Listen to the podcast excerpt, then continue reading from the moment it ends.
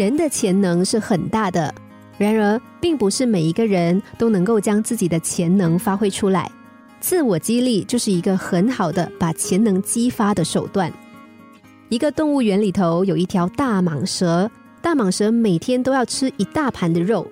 饲养员看惯了蟒蛇的凶猛，忽然有一天想看一看蟒蛇是怎么样吃活的食物的，于是呢就把一只公鸡投入了蟒蛇的笼子里面。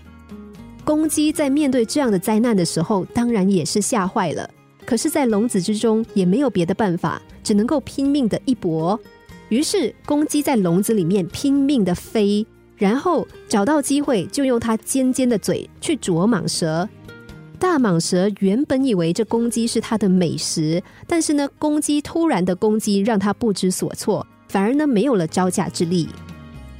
几十分钟之后，这只公鸡不但没有葬身在蟒蛇的肚子里面，反而呢把蟒蛇给啄死了。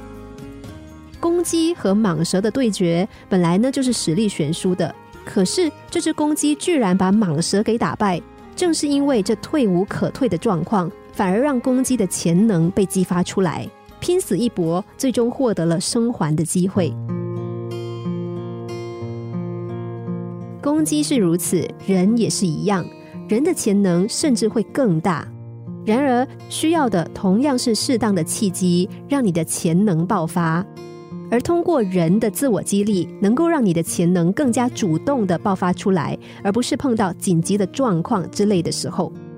心理学家通过研究发现，一个人如果每天对着镜子说十遍“我是最棒的”，那么他获得成功的几率就会大大的增强。